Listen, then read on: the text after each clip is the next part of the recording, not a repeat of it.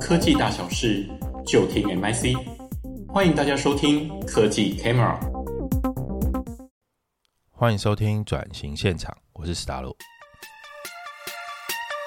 嗨，我是达鲁。哎、我们今天呢、邀请的来宾是化石先生哦，他在圈子里面可以说是赫赫有名的。不过呢，就是全台湾啊现在专职以化石这一门呃生意当做捧这碗饭吃的这个业者其实不多哈、哦，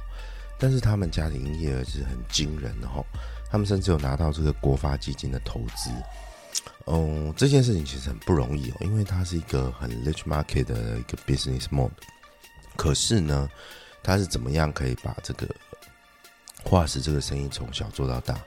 比如说他，呃，我们在上集当中就有聊到一个，就是哎，你可能很需要掌握货源。那 Kiko 呢，刚好就是这方面的专家。然后呢，就是家，呃，不能讲家学渊源啦，但是他也是机缘巧合就开始认识国外很多这种考古队的。那他比较偏古生物学家了。那他认识这些考古队之后，他就有分享很多怎么样去取得货源，吼，确保这个货源不要中断。这件事情在做生意的时候，或你的商业模式这也很重要。比如说你弄一个很好吃的 cheese cake，它可能需要很独家的 cheese，可是你跟这个法国在台协会非常好，诶，所以他可以帮你特别找到很好的 cheese 这个货源。那 Kiko 大概就是这种方式，所以他可以分享说，诶，到德国、到英国，甚至到美国、加拿大，他是怎么样跟这些古生物学家，呃，跟这些考古队变成好朋友。然后再来第二件事情啊，可能就会开始聊到，比如说像我这个很外行，就会问他说一些关于化石这个东西，听起来就是很高贵，距离我家这个这个距离我的这个生活很遥远。可是呢，呃，Kiko 做这门生意，他开始介入到博物馆之后，你就会发现说，他其实在这个博物馆的这个纪念品店就开始摆上很多真的化石去做贩售啊！你看，这跟你的想象是不是很不一样？化石是可以直接摆真的来卖，其实有哈，比如说像三叶虫，然后我才知道原来三叶虫啊，讲难听一点，它可能跟现在蛤蟆一样，你知道吗？在大爆发的时候，其实它的三叶虫数量是很多的，而这个很多的状态下呢，在现在被挖掘出来之后，其实会有很多的三叶虫是可以在市面上做流通的，啊，价格其实也很漂亮哦，就是 Kiko 说一只三四百块就有了呢。 嘿你看三四百块啊就已经不是收藏等级的这种藏家哦才买得起的，是你我这种平民老百姓去逛个去逛个那个百货公司哦博物馆哦三四百块是花得起的，你知道它有时候比我家里的钢带还便宜，诶，你看这就是买得起的。那接下来就开始问了，就比如说三叶虫有这种，但是也有一两万甚至更贵的，或者说我们在聊到这个这个化石里头的圣杯到底是什么时候，他也分享了很多很专业的这个很商业思维的东西，就是定价策略。他觉得古生物啊都是好卖的，好、在合法的前提之下，因为所有的男生可能都对恐龙啊， 好、或者说不要说男生啊，所有的小朋友，你是小孩子的时候都对恐龙是是是很感兴趣的，长大之后这东西写在 DNA 里面的，所以你只要发现这个恐龙，这个这个古生物的价格是趁手是买得起的，你其实都是会下手的。所以 Kiko 特别提到说，定价策略是非常非常重要的哦。然后再来呢，可能就是提到一些关于产品特性的东西，比如说稀缺性哈，就是我们在讲到这个呃古生物呃化石的圣杯，比如说像那个始祖鸟哦，这种古代鸡哈、哦，始祖鸟这种东西啊，在法国呃不不在德国就是可能是比较重要的这个发现地哈、哦，然后所以在那边就会有一些藏家特别会飞过去德国去买。那 Kiko 可能作为一个 agent 就开始哎、接触这样的生意，因为台湾可能有人想买，但完全不知道去找谁买，Kiko 就可以帮忙。那这个东西运回来之后，其实他也很辛苦哎、Kiko 可能花上一整年甚至两年的时间，才可以把这个古生物的化石去做清修，让它维持在一个非常好的状态，才可以把它卖出去。那这整件事情，Kiko 专业是怎么做到让这个 business 能够成功，让这个现金流可以在这两年的时间里面去维持这个团队，用其他东西什么样的商业模式来养它？诶，让我们继续听下去吧。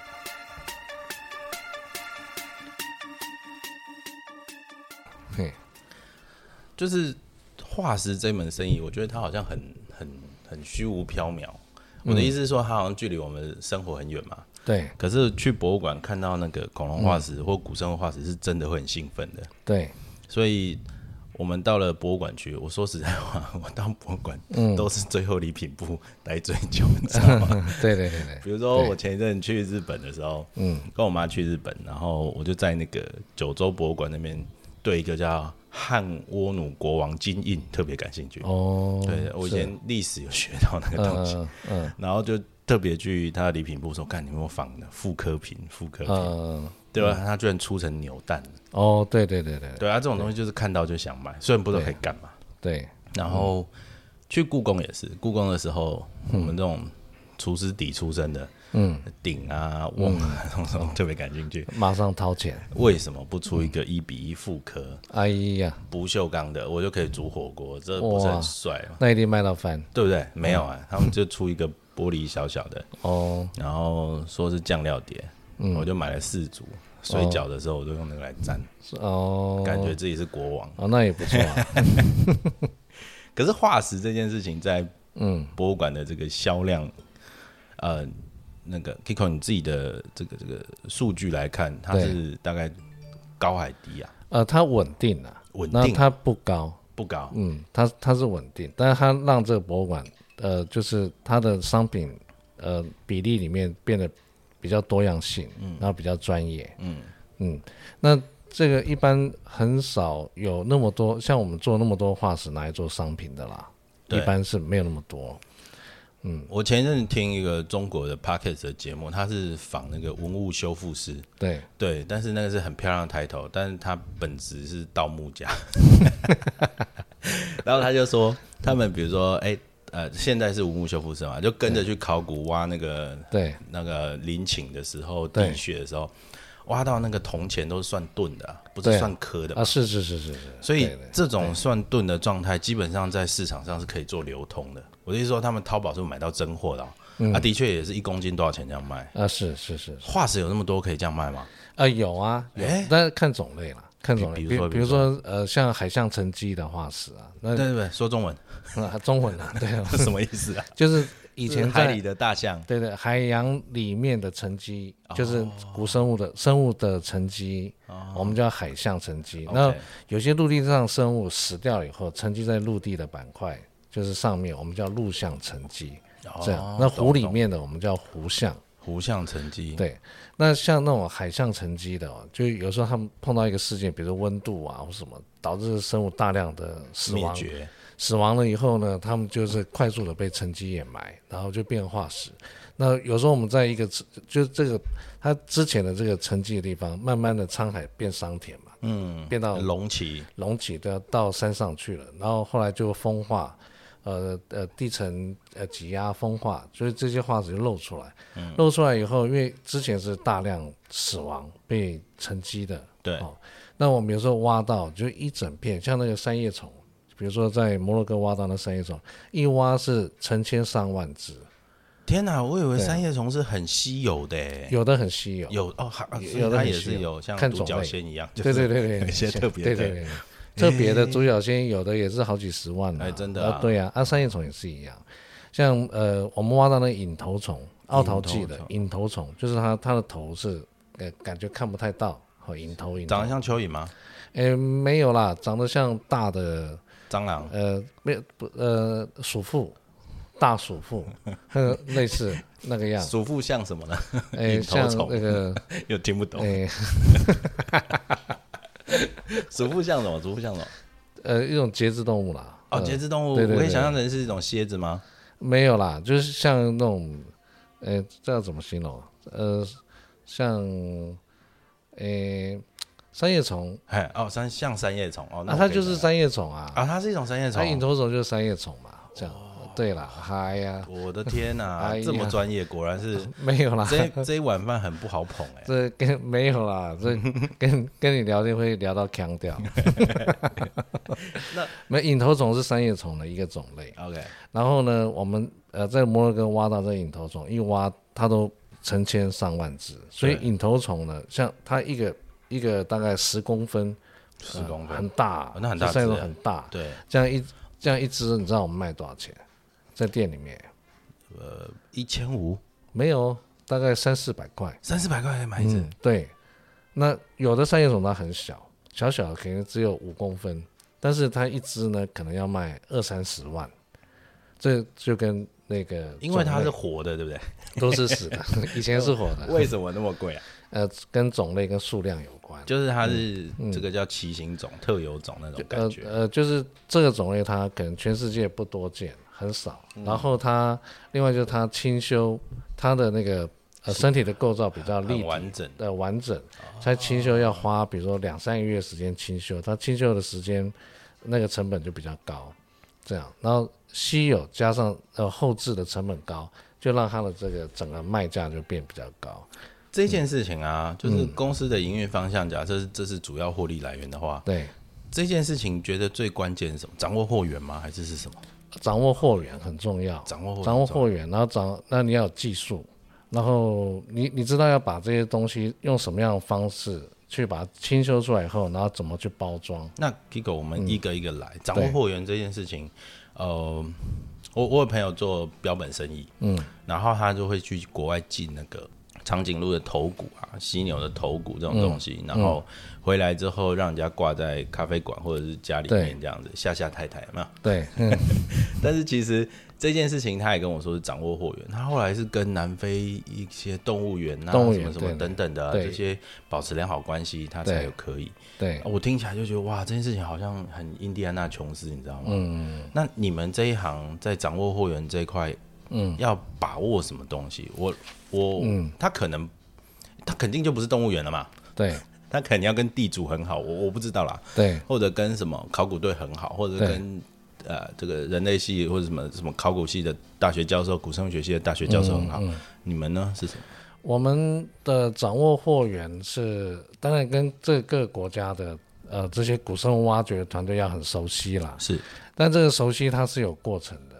那在早期，我大概呃三十年前那时候刚入这一行的时候，因为那时候我们的那当时的那个那个网络比较没有那么发达，当年是当年我们呃我们年纪差不多啊，哎呦，哎呀啊 还是要叫你哥啦。啊也是，当年我们是用波接的，你还记得那个年代？哇，五十六五十六 K，对对对对哔对哔对对哔所以很不方便，所以我们不会用那个在联络。所以当年就哔，是，传真机诶，传真机、啊电话，那要不然就直接飞过去。然后我选择是直接飞过去，所以我那时候就在呃美国啦、印尼啦、日本啦，去各个国家到处跑，然后就跟这些呃呃古生物挖掘的团队就就是关系就建立起来。那随着科技发达啦，那当然就在联系上面就是越容易了，这样。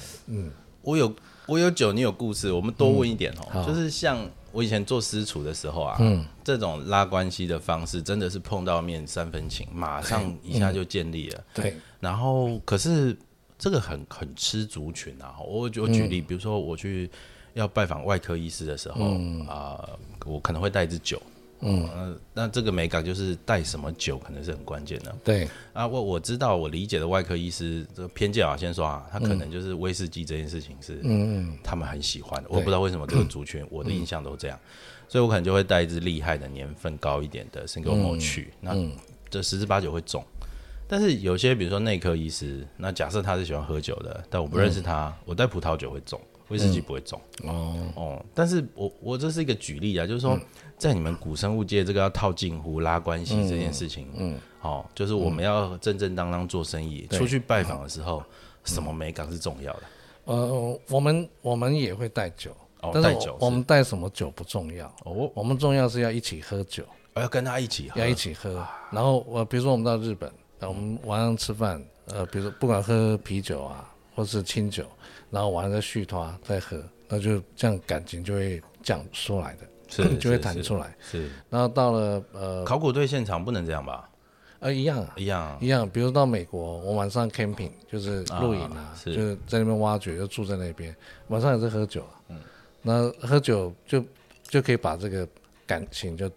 做多一点的这个交沟流通嘛，交流对。在德国也是一样，这样，所以喝什么酒都都没有关系，因为各国有各国的酒。啊、那我们去呃德国，还有的时候去俄罗斯，我们喝的是发嘎，对，对，比较比较强烈的烈酒一。点，对，对啊，去德国我们喝啤酒嘛，这样。但这个是，呃，主要就是呃，这可以拉近人跟人之间的距离。然后随着久了以后，呃，有一些就是你跟他性格啦，或者在呃，就是做事情的方法各方面都比较 match 的，你自然就合作的久。所以现在跟我合作的这些朋友们呢、啊就各国朋友们，有一些合作超过三十年。你看啊，这件嗯事情我就觉得特别的 good old day，你知道吗？嗯就是很老派、很美好，甚至对很浪漫。对对就是对你知道，也维系的就是可能是那一次，我觉得我跟他是兄弟。嗯，对，那的确彼此也都把对方当兄弟，这个对合作才可以持续三十年，跟现在科技业特别不一样啊。对对对不对？就对嗯是合约，一切看合约。但但我不是说合约不重要啊，我只是觉得说，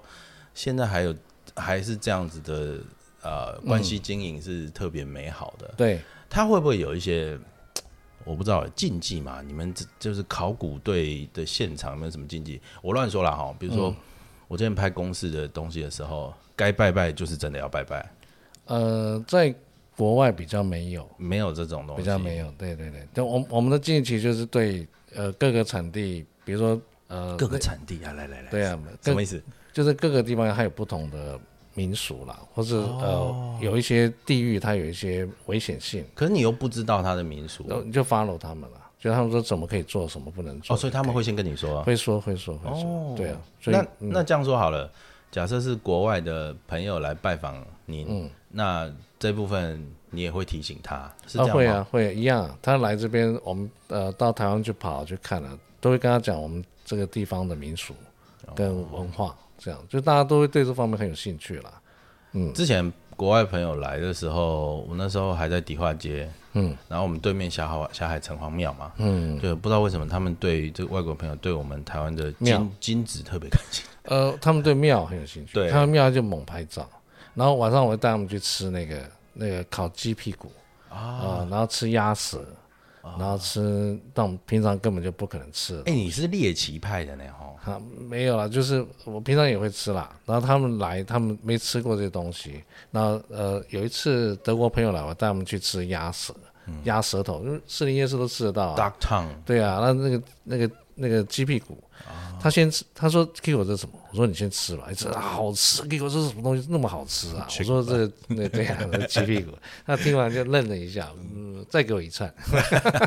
哎、 我觉得你们考古学家真是非常理性思考、哎，吼，对对对，但我们是跟古生物相关的，古生物相关，对对对还是要稍微调整一下。那这个有没有鄙视链？啊，什么链？鄙视链就是，呃，我我这样说好了，比如说工程师啊，可能就比较后端好像是比前端高级一点啊，做硬体又比做什么高级一点啊，没有没有没有，没我有这个没有这个，只是说诶只是说考一般都把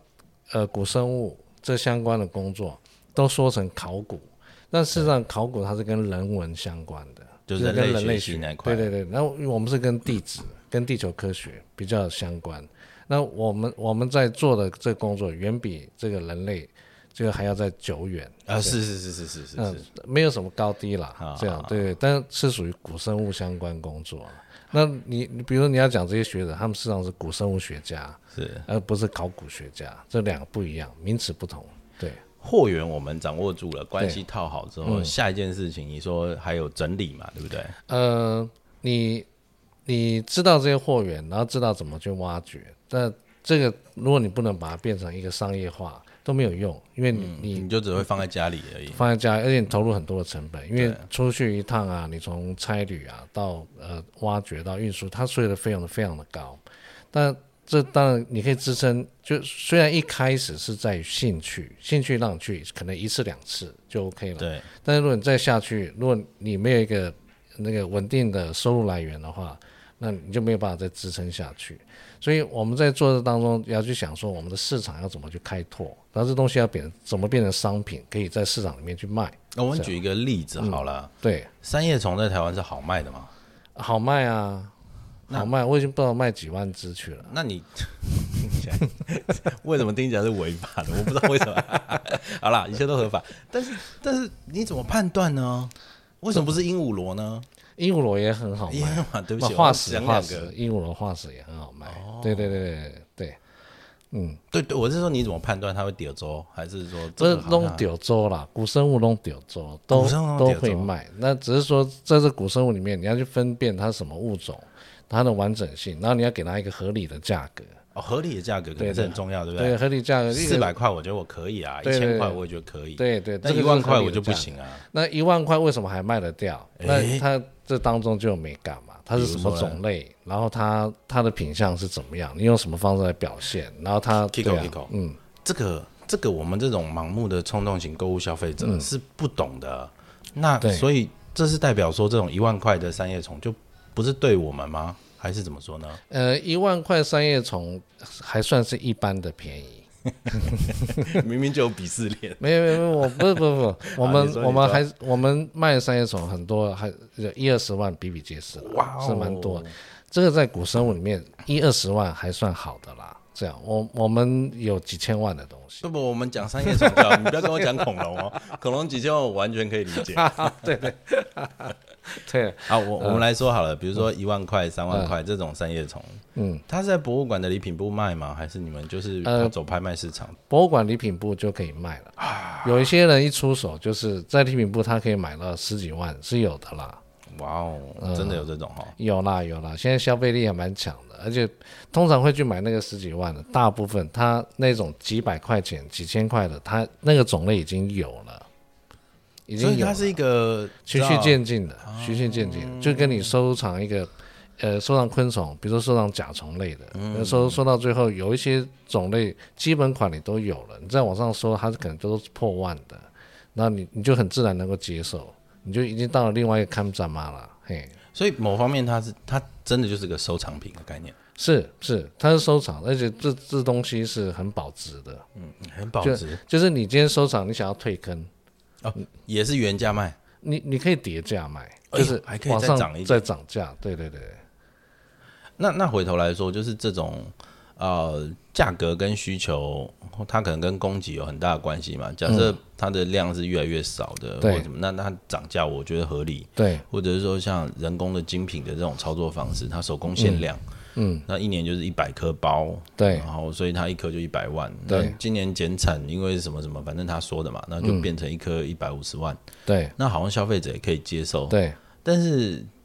回头来说，不是要 challenge，而是要讨论一下，就是如果这个货源一挖就是这么多的话，嗯那这个虫，对不起，这个隐头虫或者是很珍惜的，嗯这个三叶虫，它是逐年变少的吗？呃，因为你你举的例子是数量很多的，啊是现在数量就很多了，是。那所以它的价钱已经在很底的价钱，它如果再挖到一万只、两万只，它还是这个价钱，还是因为它300块嗯对，因为它有基本的成本，啊，是是呃是，运费啦哦、挖掘成本，啊对对那个进口关税啦，各方面还有基本的，所以这已经很底了。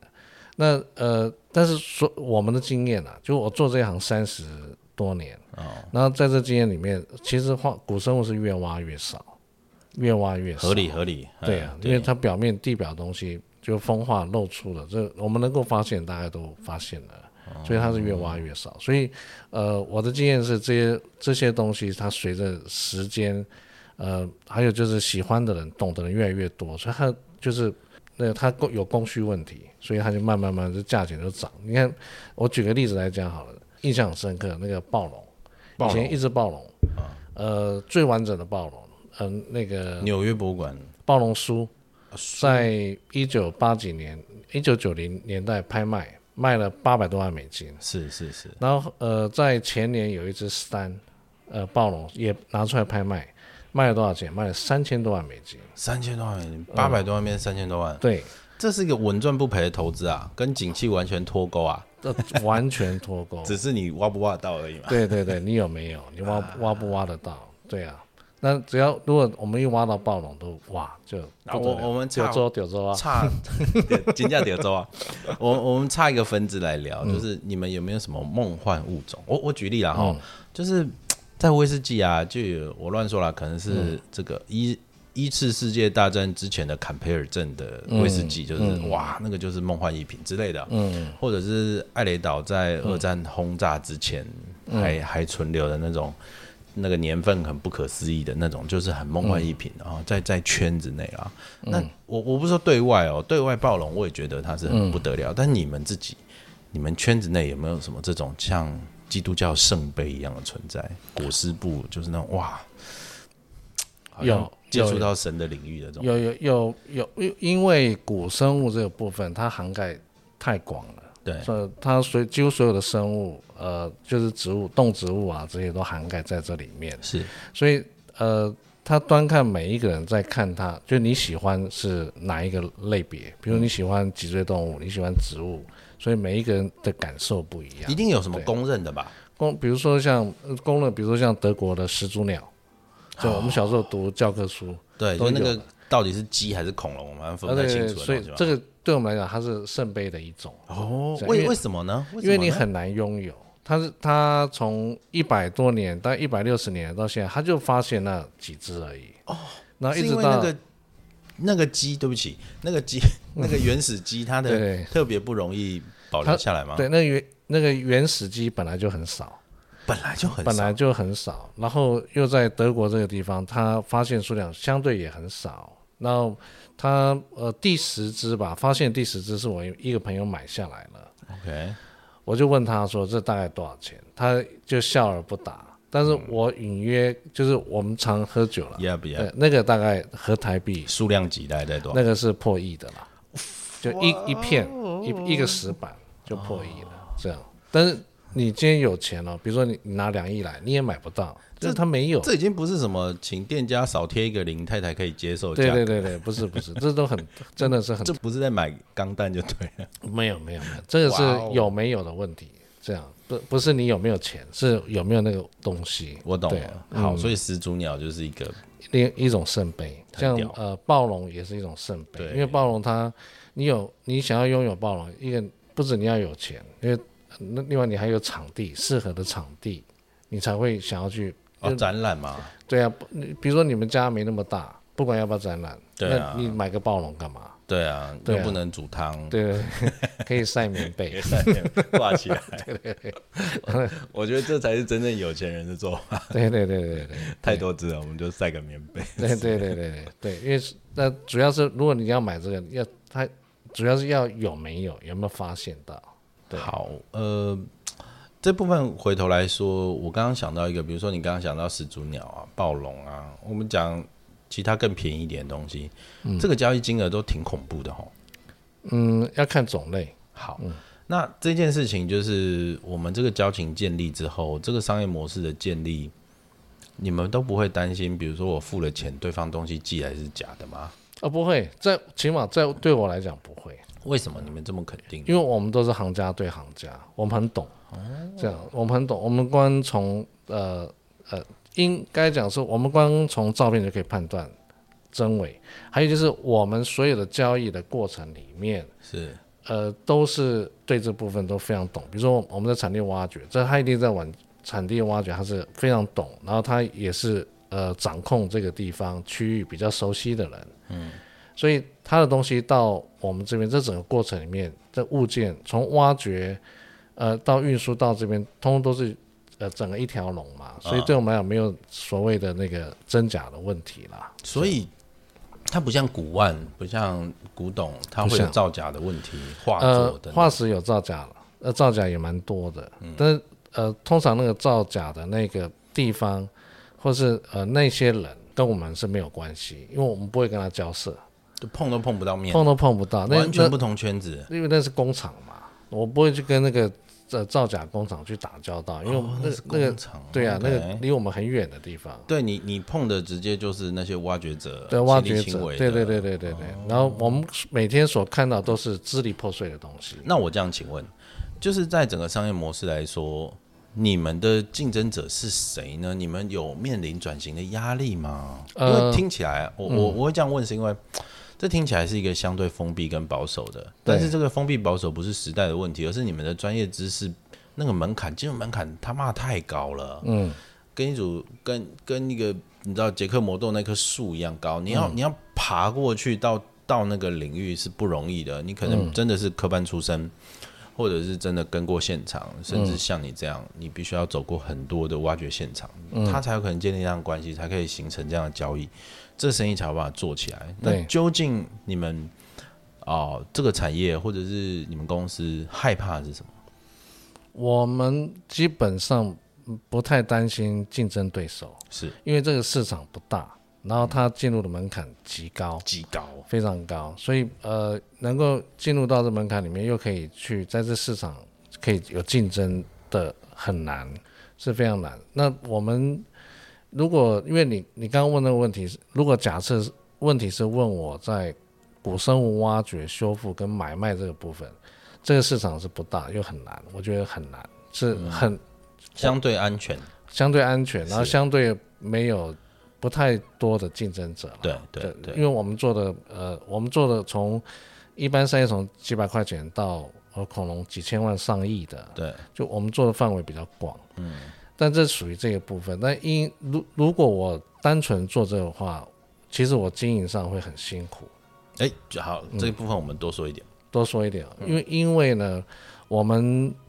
如果只做这个市场的话，它刚刚讲市场很小，不是很大。嗯，那我们很多的那个计划，比如说我们最近前阵在呃运在那个做三角龙的挖掘，哎来、我们嗯，这个这件事情就听起来就很帅，对，嗯我才刚从那个环球影城回来，有去。对嗯 对对，举一个很 low 的例子啊，我们有去那个侏罗纪公园这个 part，对对对然，后里头就有很多很假的东西，但是嗯就算是这样，就我一个外行到不行的人来说，也是感觉到兴奋，就会嗯对想到电影的场景那种复活，嗯或者是看到一些不存在的东西，对但是就在这里，对，对啊，那的确是会引起兴奋的。那嗯可是这样东西，还有在对比你刚刚提到说，在博物馆里面，化石这个商品是一个是一个这个常青品，好了，嗯。对啊，那这个市场对你来说，它的问题会是消费的母数不够大呢，还是是什么呢？它是常青品，但是它的市场不大，所以我嗯们、我们的如果单靠这个项目的销售的金额是不够养活我们团队的，所以它总的营业额是不够的。这样，哦，呃，正这样常我就的理解总的营业额是不够，但我们呃，假设要运作一些比较特别的，刚刚讲到三三角龙，对，呃，我们从挖掘、人力的投入到运输，再到后面的修复，有的有的物件一修复要修复一年多，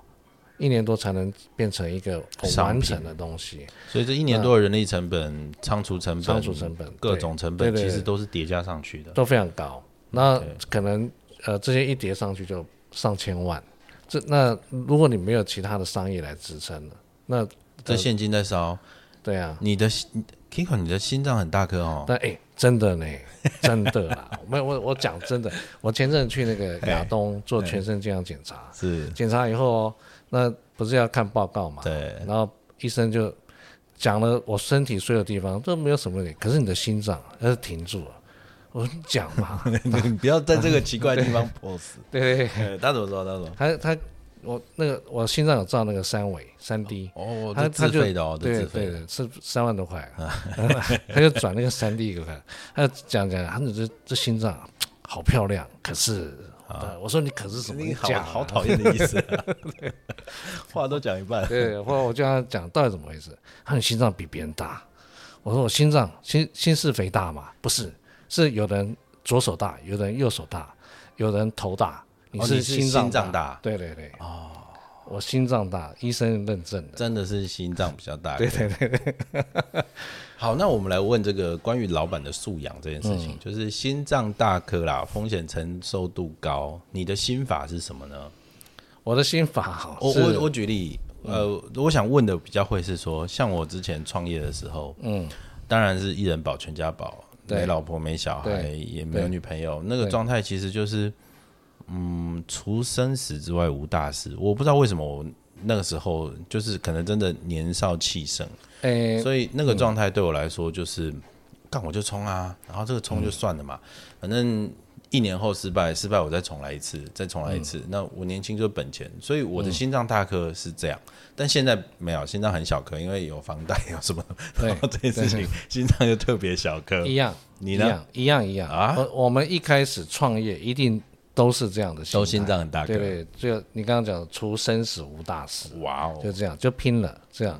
可是你拼到一个过程以后呢，随着跟随你的人越来越多了，是我们责现在任感就出来了。嗯，我们现在公司有一百多人，一百多人，你看薪资发起来就就很多，对，每个月五号转账都啊对 怕，然后有不同的部门，那嗯然后就是你很难再用就是那种除生死无大事的概念去做，就是你变成你要未雨绸缪，你要去想说，呃，在三个月后、半年后、一年后、两年后，我大概会变成什么样？然后我怎么样去做这些计划的阴影或变化的阴影？你要去多想很多，你看，既浪漫又接地气，嗯一定大概要是啊现在你现在的状态啊，不然就拔步了。不然发布了。好啦，我们今天的节目就进行到这啦。如果喜欢我们的节目，欢迎订阅、按赞、留言，还要给我们五星评价哦。我们下次再见啦！